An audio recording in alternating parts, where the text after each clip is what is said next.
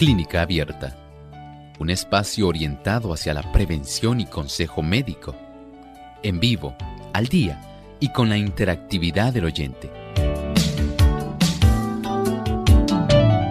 Clínica Abierta, poniendo al doctor a su alcance para un diálogo claro y honesto, porque nos importa su bienestar y salud.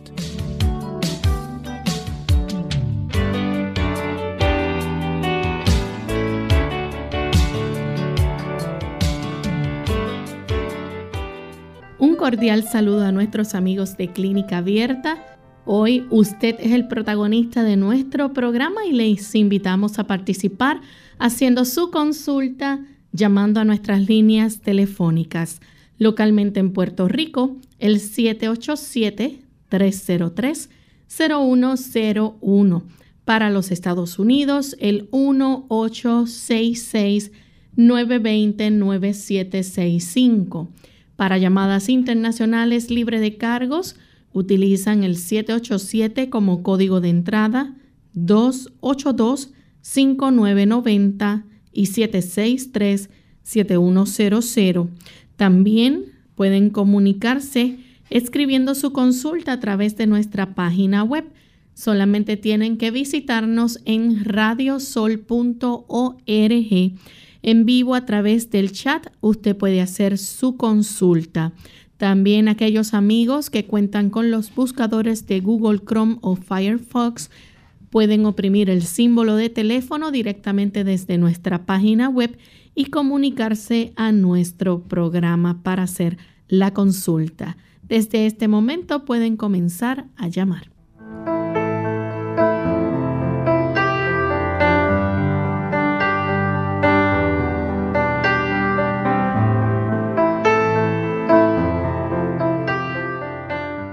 Y es con mucha alegría que estamos aquí para compartir con ustedes amigos en este espacio de clínica abierta, esperando que puedan disfrutar de nuestro programa y que aquellos que a veces no tienen la oportunidad de entrar, aprovechen el día de hoy para comunicarse a nuestro programa y hacer su consulta. Enviamos un cariñoso saludo también a nuestros amigos que nos escuchan en Virginia y en Maryland a través de Radio Ondas de Esperanza 1390 AM, gracias a Potomac Conference, que son el enlace para nosotros poder llegar hasta ustedes. Así que esperamos que puedan disfrutar de nuestro programa en el día de hoy. Y como siempre, pues contamos con la buena orientación que nos brinda el doctor Elmo Rodríguez. ¿Cómo está en el día de hoy, doctor? Muy bien, gracias a Dios, Lorraine. Saludos cordiales. ¿Y Lorraine, cómo se encuentra?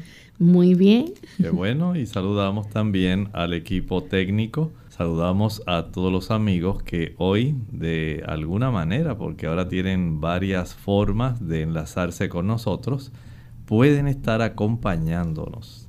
Bienvenidos aquí a Clínica Abierta. Esperamos que usted nos pueda acompañar a lo largo de esos 60 minutos. Bien, pues antes de comenzar con la primera consulta, vamos entonces, como es costumbre, compartir el pensamiento saludable para esta ocasión. Así que vamos a prestar mucha atención a lo que el doctor va a compartir con nosotros hoy. El pensamiento saludable dice así. Para tener buena sangre debemos respirar bien. Las inspiraciones hondas y completas de aire puro que llenan los pulmones de oxígeno purifican la sangre, le dan brillante coloración y la impulsan como una corriente de vida por todas las partes del cuerpo. La buena respiración calma los nervios estimula el apetito, hace más perfecta la digestión y produce un sueño sano y reparador. Entendemos que sí, en esta época donde nosotros tenemos este tipo de situación de la pandemia, recuerden que el mayor tiempo que usted pueda estar al aire libre va a impedir que usted pueda ser una de las víctimas donde este virus pueda colonizar y afectar. El estar expuesto al aire puro, aire que haya sido expuesto al sol va a facilitar la desecación de esas pequeñas microscópicas gotitas que salen de la boca y por supuesto en esas pequeñas gotitas ahí van las partículas virales. Al estar expuestas al sol estas pequeñas gotitas se secan y literalmente el virus se aniquila. Mientras usted está al aire libre, la probabilidad de que usted pueda tener una mayor concentración del virus en los alrededores de usted es bien baja. Muchísimo menos probable que usted pueda ser infectado. Todo el tiempo que usted pueda pasar mejor al aire, aire libre es mucho mejor que estar encerrado en una habitación donde este virus literalmente puede quedar flotando durante unos tres días. Bien, vamos entonces a comenzar con las llamadas de nuestros amigos y comenzamos con la primera llamada, la hace Giselda desde la República Dominicana. Escuchamos la pregunta, Giselda. Me hice un TAP de toras y me salió engrosamiento apical pleural derecho residual. No sé si tiene también alguna relación de que me hice una hemoglobina E y me salió en 10 y los valores de referencia están entre 20.40 y 87. Sí, desde hace como alrededor de dos años me han salido como unos ganglios en el lado derecho del cuello y a veces me he estado doliendo. Fui al médico a hacerme ese estudio porque he tenido mucha tos y como una flema en la garganta y es muy molestoso. Quiero saber, claro, en octubre me dio como una bronconomonía. No sé, fui al médico, me dieron un tratamiento, pero se me terminó el, el, el tiempo de tratamiento y unos días después volví como a tener la misma molestia y entonces quisiera saber por qué yo tengo eso, qué tan grave es y cómo yo puedo atacarlo con productos naturales. No fumo, no tomo café, o sea, hago ejercicios. Y muchas gracias, doctor. Por favor, quisiera que me ayudara. Muchas gracias. Comprendo su preocupación, pero entiendo que en vista de los hallazgos que usted nos ha estado hablando, Entiendo que usted debe buscar un neumólogo, neumólogo, un especialista en los pulmones. Esa, ese engrosamiento pleural y lo otro que ha estado manifestando que nos expuso en los hallazgos de diferentes laboratorios y estudios que le han hecho, pienso que amerita que usted vaya a un neumólogo, que él la revise minuciosamente, la interrogue, pueda cotejar todas las evidencias que usted tiene, las que probablemente usted le está dando importancia y otras que a lo mejor no le está dando importancia, pero que sí son meritorias. Vaya donde él, permita que él pueda hacer una evaluación general para poder ayudarla de una manera mucho más precisa y adecuada. La siguiente consulta la recibimos de Altagracia ella se comunica de la República Dominicana. Altagracia, bienvenida. Ah, buenos días, doctor. Eh, mi pregunta es, ¿cuál es la mejor forma de dormir? Si del lado derecho, del brazo derecho, del brazo izquierdo, boca arriba o boca abajo, porque eh, yo no me acostumbro de otra forma sino del lado derecho. Yo no sé si es beneficioso para la salud porque en cada lado hay órganos diferentes. Sí, es una pregunta que usted va a encontrar hasta en las redes. Hay muchas preocupaciones por este aspecto. Si usted puede dormir boca arriba, la ventilación es mucho más fácil. No está comprimiendo ningún órgano. Si lo hace sobre el lado derecho, va a comprimir básicamente la expansión del pulmón derecho. Si lo hace sobre el lado izquierdo, pues interrumpe un poco la expansión del pulmón izquierdo más la capacidad del corazón de poder, digamos, expandirse eh, de una manera fácil y en cierta forma la compresión le va a afectar levemente. Si lo hace boca abajo, comprime el corazón y los dos pulmones. Sé que muchas personas dicen, doctor, pero es que yo boca arriba ronco mucho y mi esposa no quiere o mi esposo no me deja. Bueno, usted en ese aspecto no podemos imponer una regla. Muchas personas durante el sueño dan vueltas literalmente en la cama. Unos se acuestan un tiempo sobre el lado derecho, otro sobre el lado izquierdo, boca arriba, boca abajo. Así ocurre. Si usted puede hacerlo boca arriba, sin roncar, sin que usted sienta ninguna molestia, es ideal que usted pueda dormir boca arriba. Bien, tenemos entonces a Washington que llama desde Uruguay. Adelante, Washington. Buenos días. Eh, yo tengo un problema con la tiroides. Tengo un TSH de, de 8. Y hace tiempo que me viene dando mal. Ahora me resolví a solucionarlo.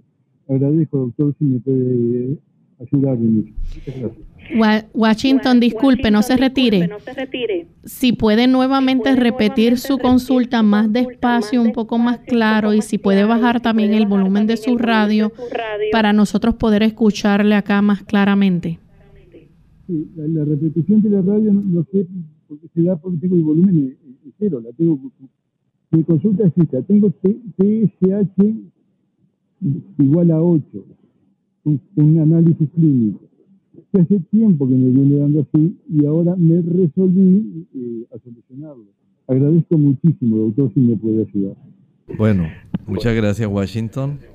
Lo que alcanzamos a escuchar en relación a lo que usted está planteando es que su TSH en la función tiroidea estaba en 8 ya eso es una situación de hipotiroidismo. Sí sería muy útil que usted pudiera, digamos, acudir a su endocrinólogo, al médico que la atiende, y él también pueda verificar mediante algunas interrogaciones que le puede hacer y si puede mediante algún sonograma tiroideo cómo está eh, en realidad su glándula tiroides sabemos que está hipofuncionando. Pero no alcanzamos a escuchar la última parte donde planteaba algo adicional. Solamente alcanzamos a escuchar que la tenía la TSH hasta 8. Eso es hipotiroidismo. Necesita ser tratado porque si no, pues va a tener otros trastornos metabólicos que usted puede evitar. Tenemos entonces a María que llama desde la República Dominicana. María. Sí, buen día, Emo y Loren. Buen día. Sí, Emo, la pregunta mía es que mi prima hace mucho que yo la llamé a usted. Yo le pregunté, yo le dije que ella estaba con el COVID, pero ya le salió que ya no lo tiene. Entonces, ella le recetaron la, la, la aspirina del 81 y como usted me dijo, que bebiera muchos limones. Eh, entonces, eh, la vitamina E, la, eh, la, la, vitamina D, ¿qué tiempo puede seguirla bebiendo? O si puede seguir bebiendo este, la aspirina 81. Si la puede seguir bebiendo constantemente. O, y la vitamina D, usted me dice cómo se utiliza qué tiempo tiene que durar y cuántas veces al día. La escucho por la por mi teléfono, Emo. Y buen día. Muchas gracias. Mire, el uso de fármacos, básicamente si le prescribieron la aspirina de 81 miligramos, esta debe utilizarse solamente por el tiempo en que ella básicamente estaba sufriendo la fase activa y esto generalmente dura cerca de unos 14 días si no hay ningún tipo de complicación. Si ya ella pasó esa fase activa de reproducción, no tiene dificultad respiratoria, ventila bien, le han hecho esos, eh, esas mediciones de oximetría y tiene una buena oxigenación y ya básicamente se ha restaurado a su condición normal y ya han pasado más de 14 días, pues en realidad no hay una necesidad de tener que seguir usando la aspirina de 81 de manera indefinida. Por otro lado, la vitamina D es necesaria la práctica de la cifra sanguínea de esa vitamina para poder precisar si tiene una cifra muy baja, si está adecuada o si tenemos que eh, recurrir a la suplementación. Por lo tanto, vaya donde el médico que le practique ese estudio de niveles de vitamina D 25 hidroxi. Bien, vamos a recibir en este momento a Odalis. Ella se comunica desde Bolivia. Adelante, Odalis. Buenos días, doctor. Em, eh, quería hacer la consulta sobre mi bebé que tiene un año y seis meses.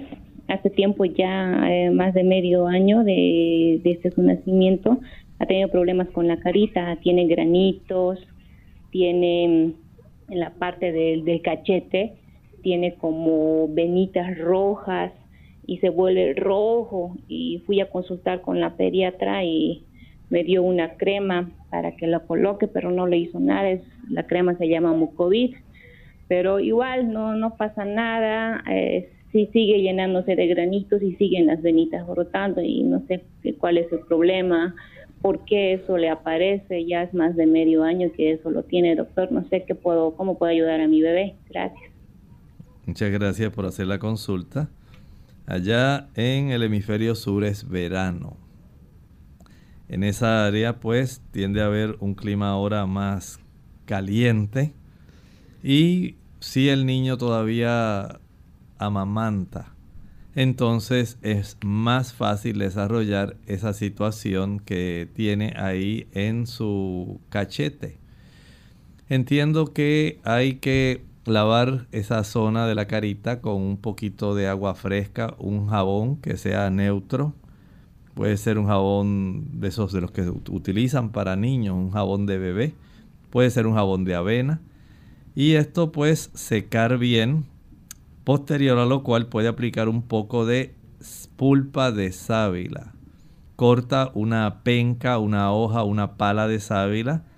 Extrae la pulpa y una vez ya eh, la tenga extraída, licúela sin añadir agua ni ningún otro tipo de ingrediente. Una vez licúe, envase y refrigere esa sábila.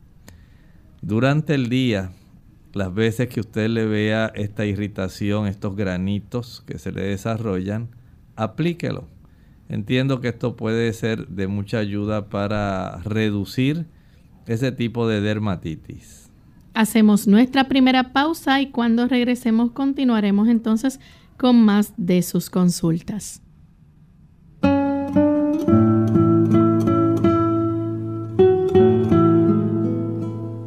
No se puede pintar la Mona Lisa pidiendo a mil pintores que se encargue cada uno de una pincelada.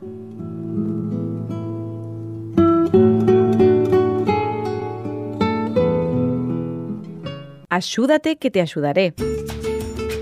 Hola, les habla Gaby Zabalúa Godard en la edición de hoy de Segunda Juventud en la Radio, auspiciada por AARP. Cuando cuidamos de un enfermo, normalmente toda nuestra atención está puesta en su bienestar y recuperación. Si el padecimiento es leve, podemos sobrellevar las exigencias de la enfermedad sin mayor dificultad.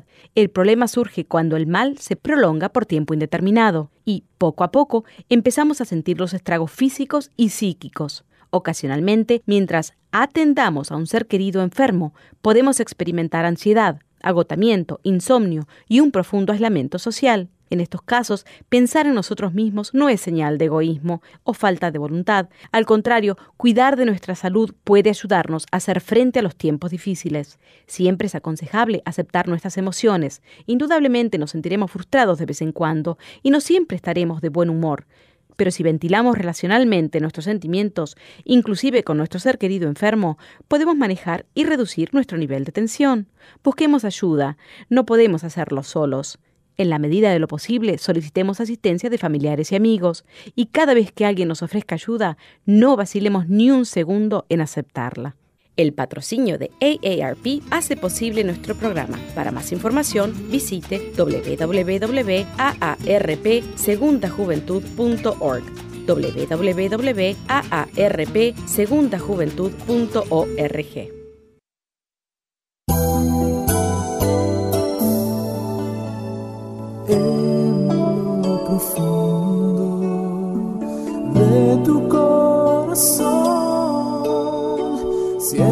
que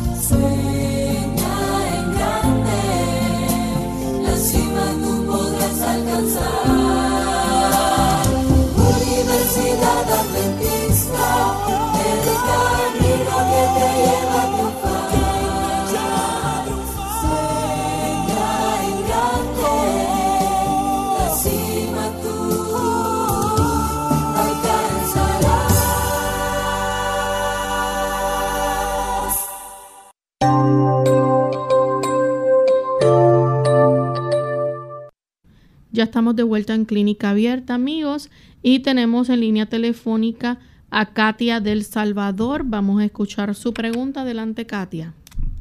Hey, doctor, muchas gracias por recibir mi llamada. Mi pregunta es esta. Mi madre fue intervenida quirúrgicamente. Eh, ella tiene un tumor en el estómago. Ah, los médicos abrieron y pues diciendo que el tumor es muy grande y no pudieron quitarlo que solamente cambiaron y estructuraron de nuevo. Bueno, hicieron una de conexiones de estómago que conectaron con el intestino y tiene ahorita una colostomía, pero dice que está quitada, está siendo alimentada solamente en vena.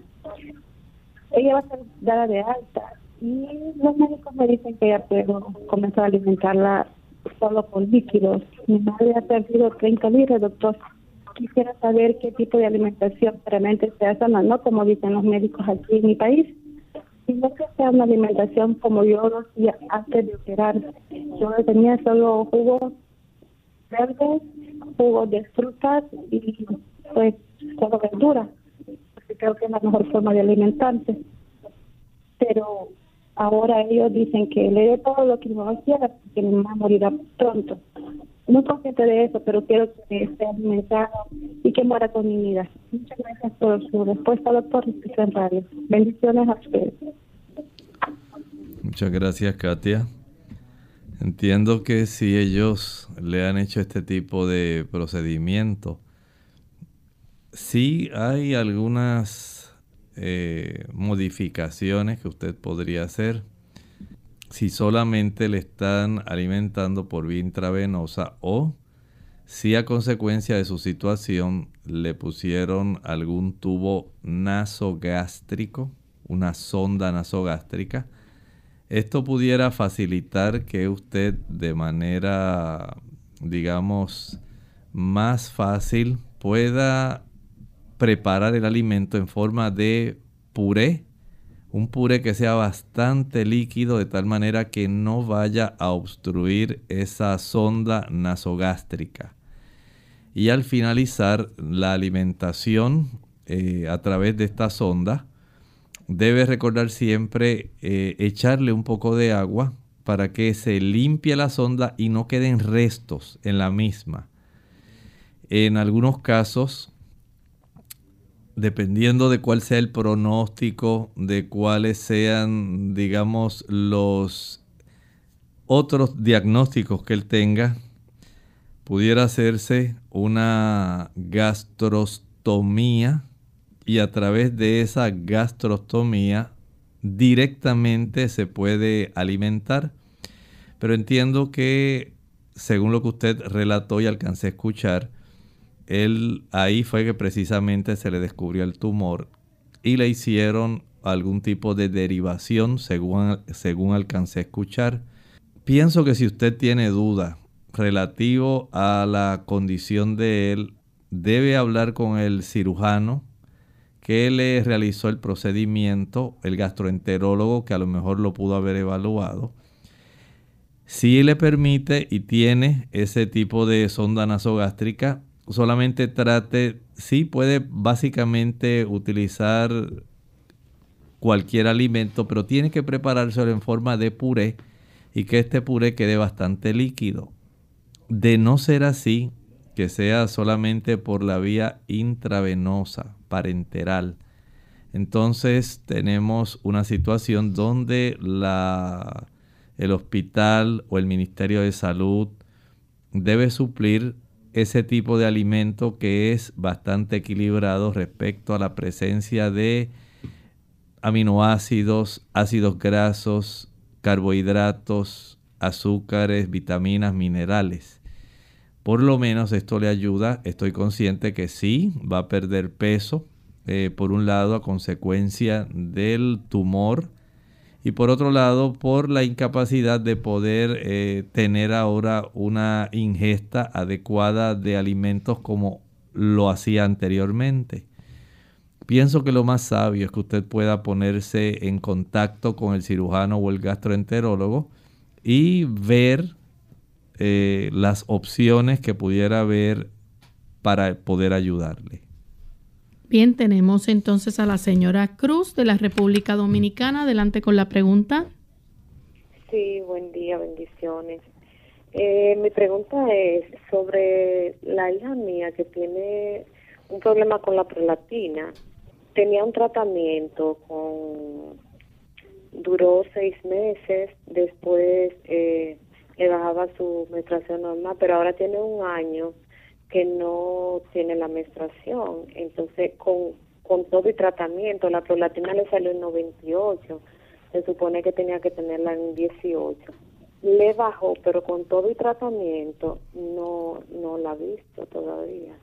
¿Qué usted me recomienda con relación a eso? Porque inclusive le, le salió un tumorcito benigno en el cerebro, que eso eh, problema de también de, de, la prolatina. ¿Qué usted me recomendaría con relación a eso? Gracias. Porque el tratamiento no le ha surtido efecto. Generalmente cuando se desarrolla algún microadenoma hipofisario en la hipófisis, tiende a ocurrir este tipo de problema y entiendo que eso es básicamente lo que ella tiene y que está estimulando ese aumento sanguíneo de la prolactina, que es una hormona en sí. Este tipo de situación debe ser manejada por el endocrinólogo Sí entiendo su punto de que no está adecuadamente controlada y que está eso influyendo porque sí tiene influencia sobre el aspecto de su menstruación. Pero he sabido de pacientes que pueden ayudar a mejorar esos niveles con algo sencillo. No estoy diciendo que esto va a hacerlo desaparecer, pero sí he sabido de pacientes que han mejorado, por ejemplo, cuando utilizan abundante cantidad de perejil, esa hierba que se utiliza mucho en la cocina. El perejil, por ejemplo, eh, utilizado se puede preparar con el arroz o se puede preparar de otras formas, que, pero que sea bastante cantidad y esto utilizándolo frecuentemente. He sabido de personas que les ha mejorado. Pero fuera de esto, no he sabido de algún otro tipo de condición o de producto o de hábito que pueda reducir ese microadenoma o reducir la cifra sanguínea de la prolactina. Por lo tanto, hay por lo menos unos dos diferentes tipos de medicamentos que se usan para este tipo de situación. Es probable que si usted la lleva al médico y les pregunta si se puede utilizar el otro fármaco en lugar del que está usando actualmente, esto le puede hacer más útil para el control de su prolactina. Bien, vamos a hacer nuestra segunda y última pausa y cuando regresemos continuaremos entonces contestando más de las consultas.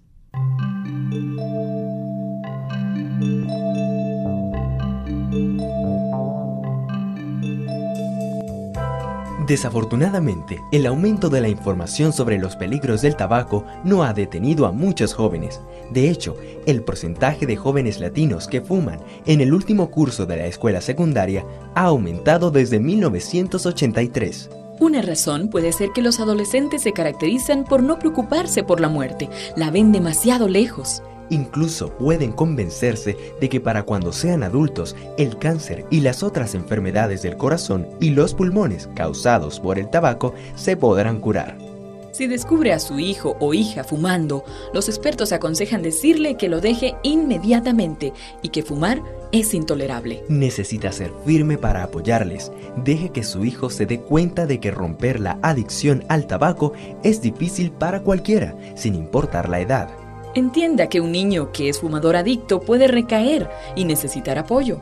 Aunque pueden ocurrir recaídas durante el periodo de abstinencia, deje siempre claro que dejarlo es obligatorio. Si su hijo no puede dejarlo por sí mismo, pídale ayuda a su médico familiar, quien puede recetarle medicación o dirigir a su hijo a un programa contra el tabaco. Esta información fue tomada de Creciendo sin Drogas, una guía de prevención para padres del Departamento de Educación de los Estados Unidos.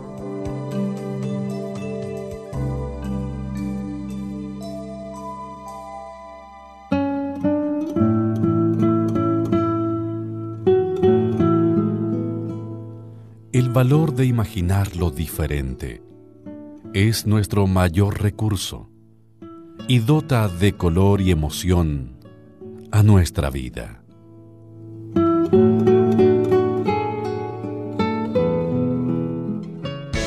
Unidos con un propósito, tu bienestar y salud. Es el momento de hacer tu pregunta llamando al 787-303-0101 para Puerto Rico, Estados Unidos 1866 920-9765 y llamadas internacionales al 787-763-7100 o al 787-282-5990. Clínica Abierta, trabajando para ti.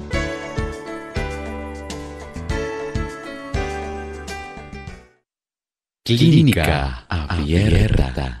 Ya estamos de vuelta en Clínica Abierta, amigos, y continuamos. En esta ocasión tenemos a Lucy desde Juana Díaz. Adelante, Lucy. Que Dios los bendiga. Yo quiero que me deje en línea porque este yo no, oigo las radios, sino el, celular, eh, para, ver la contestación de él. Si yo le quiero hacer una pregunta al médico, que cómo se toma el, el noni y cuántas veces, si un vaso diario o dos veces o tres o cuánto. Gracias. La forma de preparar el noni es variable. Hay personas que echan algunos de estos frutos del noni en un envase de cristal. No, pero ¿cuántas veces? Sí, pero permítame primero plantearle. Porque hay diferentes formas de obtener el jugo y la potencia del jugo. Este jugo que obtienen así es un jugo bastante puro, pero es más oscuro y de un sabor fuerte. Otras personas lo echan en la licuadora con un poco de jugo de uva o algún sabor, un jugo que sea fuerte, para poder eh, prepararlo. Y hay gente que lo prepara nada más con agua y lo cuela y lo toma. Todo depende de qué condición usted tiene. Si usted no es diabética, no tiene artritis, no tiene ninguna condición que lo amerite, pues usted solamente puede tomarse dos tacitas al día y con eso es suficiente. Bien, seguimos entonces con Mercedes de la República Dominicana. Adelante, Mercedes. Buenos días, buenas tardes. Ah, doctor, una pregunta. A mí me hicieron, me dio una gripe, una gripe. Me hicieron eh, el, examen de la sangre y salí con la defensa muy baja, en 3.8. ¿En cuánto uno debe de tenerla y cómo yo puedo usar la vitamina C que no me haga daño para el estómago porque eh, sufro de gastritis. Gracias, lo escucho por Gracias. Bueno, debieran tener sus glóbulos blancos de 4.500, 4.600, un poco más a- elevados de eso, y no más de aproximadamente unos 7.000, 8.000. Más o menos debiera quedarse en ese rango. Esto puede identificar varias situaciones. Por un lado, puede usted tener alguna situación donde no haya una buena producción de glóbulos blancos. Digamos que hay personas que sufren cambios en la médula ósea y esos cambios no facilitan la producción de glóbulos blancos. En otros casos, las personas no ingieren alimentos que ayuden a la producción de glóbulos blancos.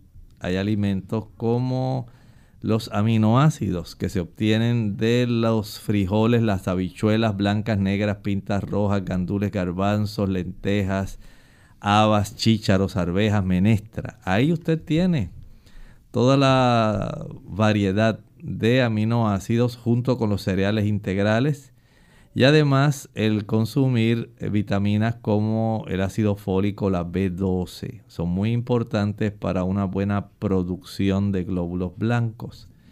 Pero no es solamente la producción.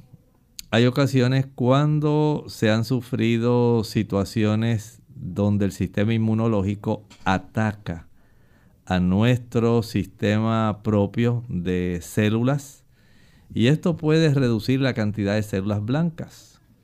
Hay también problemas del vaso. Es el órgano que se encarga de destruir aquellas células blancas que ya no son útiles. Por eso el tener en mente y saber qué está ocurriendo, si es alguna deficiencia eh, respecto a su nutrición, si es una insuficiencia respecto a la producción de su médula ósea, si es porque se ha afectado esa producción por medicamentos, por cambios que ocurren a veces por la exposición a ciertos metales pesados, si ocurre también porque hay una abundante ingesta de radicales libres. O sea, hay varios ángulos que hay que ver que no es solamente decir tengo bajas las defensas. La vitamina C básicamente lo que hace es ayudar a que las células blancas puedan facilitar el desarrollo de ciertos tipos de productos que son necesarios para poder combatir, que no necesariamente tienen que ser, eh, digamos, células blancas, por ejemplo, el interferón. Y estas sustancias químicas son muy útiles, muy necesarias, así como el factor de necrosis tumoral y otros más que nuestro cuerpo utiliza, la IL6 y otros más que el cuerpo va a estar eh, utilizando para ayudar en nuestras defensas, las inmunoglobulinas A, G, E, M, son necesarias. Por lo tanto, eh, no tenga eh, solamente la preocupación respecto a qué usted va a ingerir o, qué cantidad de vitamina C. Vaya con su médico antes de hacer cualquier otra cosa. eh, verifique si él le ha ordenado otro estudio del contaje de células blancas, de tal manera que se pueda comparar si es que ha habido algún incremento, si se ha quedado estable, si se han reducido, ya que hay algunas enfermedades que pueden afectar la médula ósea, incapacitándola para que usted pueda producir una cantidad que sea normal. Bien, la próxima consulta la recibimos entonces de Virginia. Bueno, se nos cayó la llamada Virginia. Continuamos entonces con Félix de Mayagüez. Félix, Sí, buenos días. Buen día. Eh, nada, mi pregunta es que yo tengo fibrosis pulmonar y me da fatiga y eso, y yo quisiera saber si me puedo vacunar contra el coronavirus. ¿Cómo no, Félix? Mire, ahí entiendo que su condición tiene que estar siendo tratada por un neumólogo. El neumólogo que ha estado viendo su expediente y le ha estado practicando esas pruebas de función pulmonar ante la situación que usted padece de fibrosis pulmonar, él sabe si ha estado estable en relación al transcurso del tiempo, cómo han ido evolucionando esas pruebas de función pulmonar, si se ha ido deteriorando o si sencillamente pues se ha estabilizado. Es necesario que usted vaya al neumólogo. Él le va a dar de acuerdo a la tendencia que ya él tiene registrada en su expediente, cuál va a ser la mejor eh, recomendación para que usted pueda estar adecuadamente protegido contra la adquisición del virus. Tenemos entonces a Marianela que llama desde República Dominicana. Marianela. Eh, buenos días, buenos días, doctor. Buenos días, Loren. Buen día. Eh, mi llamada es para preguntarle al doctor, eh, ¿me van a operar o me iban a operar de una vesícula, de la vesícula, antes de la pandemia? Luego vino la pandemia, los números los tenía muy altos, depresión y diabetes, pues me cambiaron para otra fecha y luego volvieron y subieron los números, entonces no me han operado. Y yo en realidad he tomado miedo por la pandemia y porque van dos veces no, no he podido ser operada. Entonces yo quisiera que el doctor, por favor, dentro de estas posibilidades, después de Dios, me dijera por lo menos una dieta para yo comer, para que así no me den los dolores, porque lo que más me desespera son esos dolores que me dan. Entonces yo quiero saber en realidad qué puedo comer, porque en realidad si no debo operarme, pues no me quiero operar. Lo escucho, lo escucho por la radio, doctor. Gracias. Muchas gracias. Bueno, hay que considerar, eh, es muy probable eh, que usted pueda ayudarse. Por un lado, entendiendo que no debe ingerir una cantidad de grasa que puede estimular la contracción de la vesícula o el aumento de los cálculos si es que tiene muchos cálculos. Recuerden que las condiciones de la vesícula dependen, número uno, si hay inflamación de la pared o no. Eso es muy importante. La presencia de cálculos, el tamaño y la ubicación. Porque esto va a influir eh, respecto a la evolución de la situación que usted tiene. Ahora, Vamos a asumir que su vesícula no tiene la pared inflamada, que los cálculos básicamente son la misma cantidad, los mismos que usted ha tenido, y que solamente esa vesícula le molesta a consecuencia del estímulo que usted le produce cuando ingiere algún tipo de producto que contiene grasa y al ella tratar de contraerse, pues se va básicamente a contraer, pero lo que tiene dentro son los cálculos y eso va a lastimar.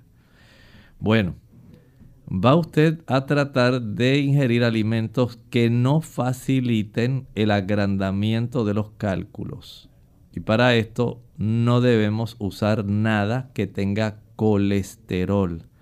La presencia de colesterol es esencial dentro de esos líquidos biliares que normalmente son los que se conservan ahí guardaditos para que en una persona normal, en el momento en que ingiere algún producto que tenga ácidos grasos o grasa de algún tipo, pueda contraerse para facilitar la emulsificación de esa grasa.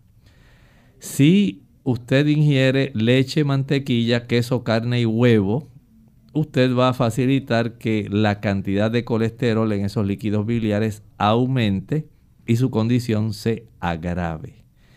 De tal manera que indirectamente le estoy diciendo que no puede utilizar leche, mantequilla, queso, carne, huevo, ninguna carne de ningún tipo, ni pescado, ni pollo, ni pavo, porque usted lo va a sufrir cuando esa vesícula se contraiga, usted es la que va a recibir el dolor.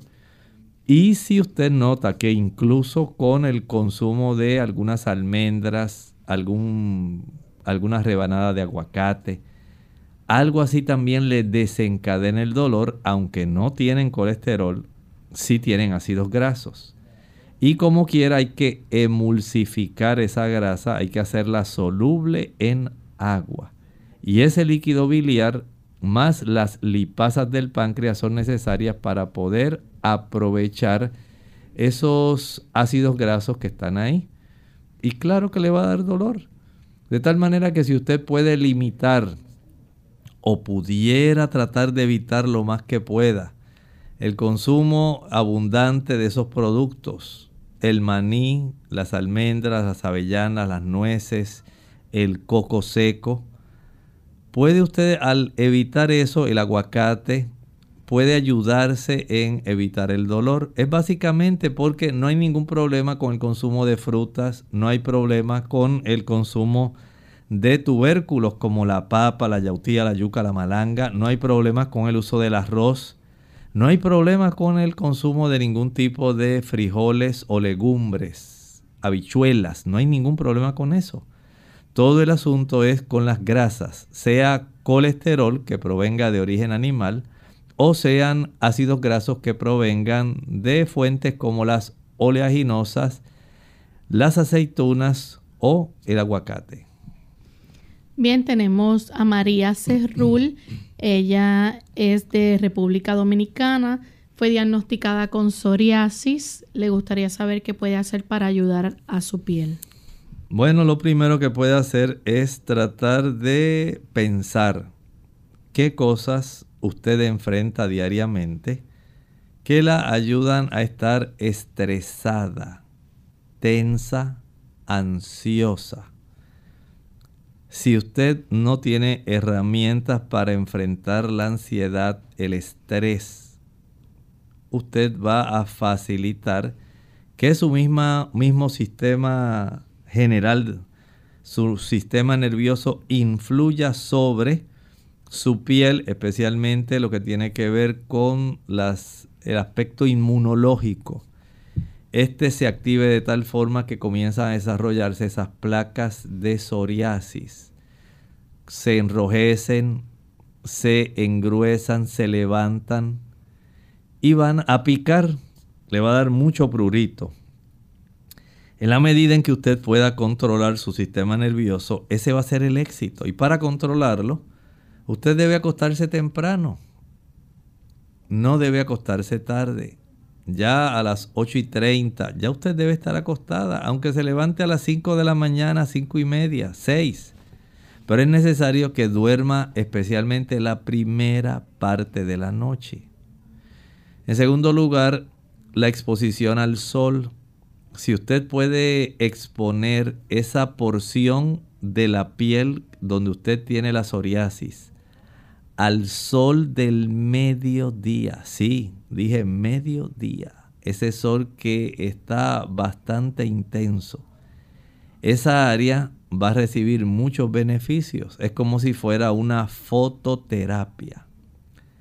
Si además de esto puede usted aplicar el aceite de un árbol que se produce en el norte de África, Marruecos, y que usted puede conseguir en la República Dominicana argán. A-R-G-A-N. Argán. Este tipo de producto ayuda a reducir la inflamación, las escamas y el picor. No estoy diciendo que cura la psoriasis, pero le ayuda muchísimo. Por otro lado, el saber si tiene una cifra adecuada de vitamina D. Vitamina D una prueba sanguínea le ayuda a saber si está adecuada esa, ese nivel. El utilizar alimentos que contienen vitamina E. Ahora estoy hablando de las almendras, nueces, aguacate, ajonjolí, avellanas, almendras, nueces como el, digamos, el cajuil, coco seco, semillas de girasol, especialmente la semilla de girasol muy rica en vitamina E, ayuda con este problema. También el ingerir alimentos ricos en carotenoides. Estoy hablando de las acelgas, hablo de la espinaca, estoy hablando del mango, la calabaza, el consumo de zanahoria. van a facilitar que usted pueda reducir las lesiones y espero, si así usted eh, coopera y pone su corazón en paz, en paz con Dios, espero que usted pueda eliminar esta situación. Bien, todavía tenemos algunos minutos disponibles. Si hay alguien que quiere hacer alguna otra consulta, nos puede llamar en estos últimos minutos que restan. Eh, no sé si quieran aprovechar para hacer la consulta. Tenemos el cuadro disponible. 787-303-0101 es el número a llamar. Doctor, ¿algún consejo que podamos brindar a nuestros Sí, a nuestro amigos? amigo que nos estaba preguntando en relación a la vacuna por su condición de fibrosis pulmonar. Desde un punto de vista estricto, estricto médico, él sería uno de esos candidatos para ponérselo. Pero, tal como le estaba diciendo, si el neumólogo que le atiende tiene esa facilidad de ver cómo ha sido su progreso, con qué frecuencia él ha sufrido de infecciones pulmonares, cómo ha ido deteriorándose o cuánto se ha estabilizado su situación de su función pulmonar. Todo eso es clave. Pero desde un punto de vista estrictamente médico, básicamente él sería un candidato para esa vacuna. Tenemos entonces a Felicita de Estados Unidos. Adelante, Felicita. Sí, buenos días, bendiciones para todos por este programa tan maravilloso. Mi pregunta es para el doctor, algo por favor que nos pueda ayudar que sirva para el estreñimiento crónico. Escucho la respuesta, este, que tengan feliz día. Hay algunos ángulos que debe considerar. Por ejemplo, el paciente que es hipotiroideo va a padecer más de estreñimiento crónico. Si no tiene bien controlada su glándula tiroides, va a seguir con su situación de estreñimiento. La persona que no consume suficiente agua va a padecer estreñimiento crónico. Al día usted debe ingerir de 2,5 a 3 litros de agua. No con las comidas. Si usted come y bebe, usted se estriñe. No lo haga. Evítelo. Por otro lado, el caminar después de desayunar, almorzar y cenar, salga a caminar, aunque sean 20 minutos, una caminata suave, un paseo. Eso ayudará el movimiento intestinal.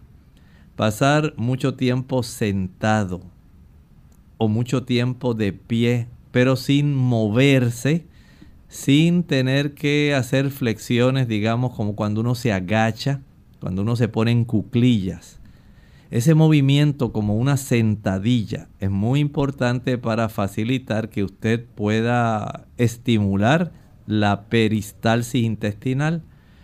El consumir alimentos ricos en fibra. Estoy hablando tanto fibra soluble como fibra insoluble, principalmente la insoluble. Esa fibra que usted encuentra en el mango, esas hilachas que usted no va a procesar, pero son ingeridas. Esa fibra que usted encuentra en el coco, cuando usted come coco seco. La fibra que usted encuentra en el apio, en el celery. La fibra que usted encuentra en el arroz integral, en el pan integral, en la cebada. Esa fibra que usted encuentra en el melón de agua. La fibra que encuentra en la zanahoria, la que encuentra en la berenjena ese tipo de fibra que también está, digamos, en las acelgas, que está en la verdolaga, que está en las espinacas. Es muy importante. Fibra que también está en, las, en la envoltura de las legumbres, de las habichuelas blancas, negras, pintas rojas. Todo eso ayuda.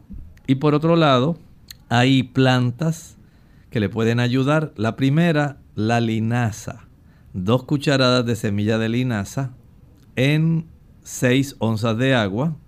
Se ingiere. Esto lo puede hacer dos veces al día.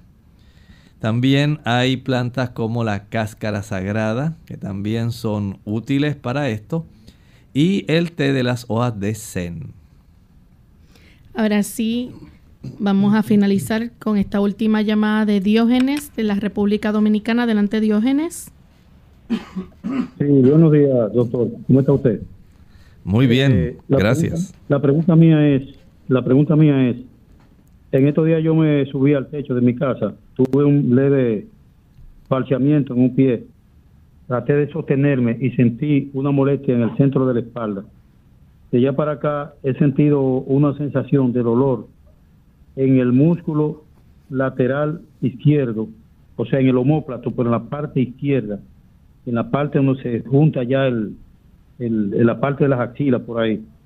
Un dolor intenso y yo no sé a quién recurrir, si a un eh, si a un especialista en, problemas de los huesos o si a acudir a algún especialista en problemas eh, eh, que tenga que ver con, con la columna vertebral.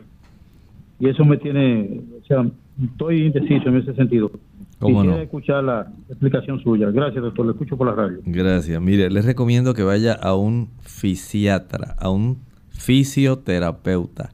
Es muy probable que usted, a consecuencia de ese esguince, el centro de gravedad del cuerpo se desbalanceó y al usted hacer el movimiento para no caerse, conservar el equilibrio, sufrió algún tipo de contractura subescapular por debajo de esa escápula y esto es lo que le está molestando. El fisiatra va a palpar, le hará algunos movimientos para él asegurarse de que eso es lo que tiene y le va a enseñar los movimientos que usted debe hacer para acomodar ese tipo de músculo en su, digamos, situación correcta.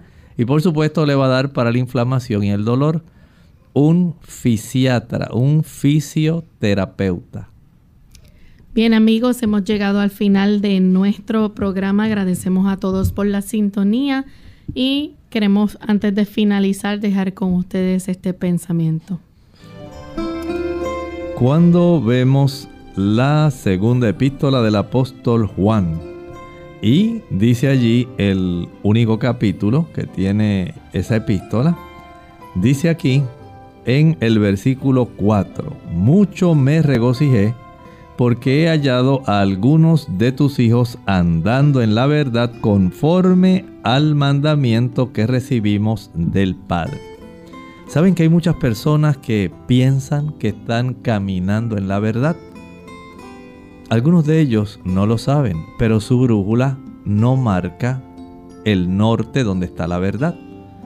Muchas personas sencillamente creen en tradiciones, muchos se apegan a las costumbres, pero si usted quiere conocer la verdad, tal como está expresada en la palabra de Dios, usted puede corroborarla por sí mismo. Abra la escritura. Ahí está la verdad. Nosotros nos despedimos y será entonces hasta el siguiente programa de Clínica Abierta. Con cariño compartieron El doctor Elmo Rodríguez Sosa. y Lorraine Vázquez. Hasta la próxima.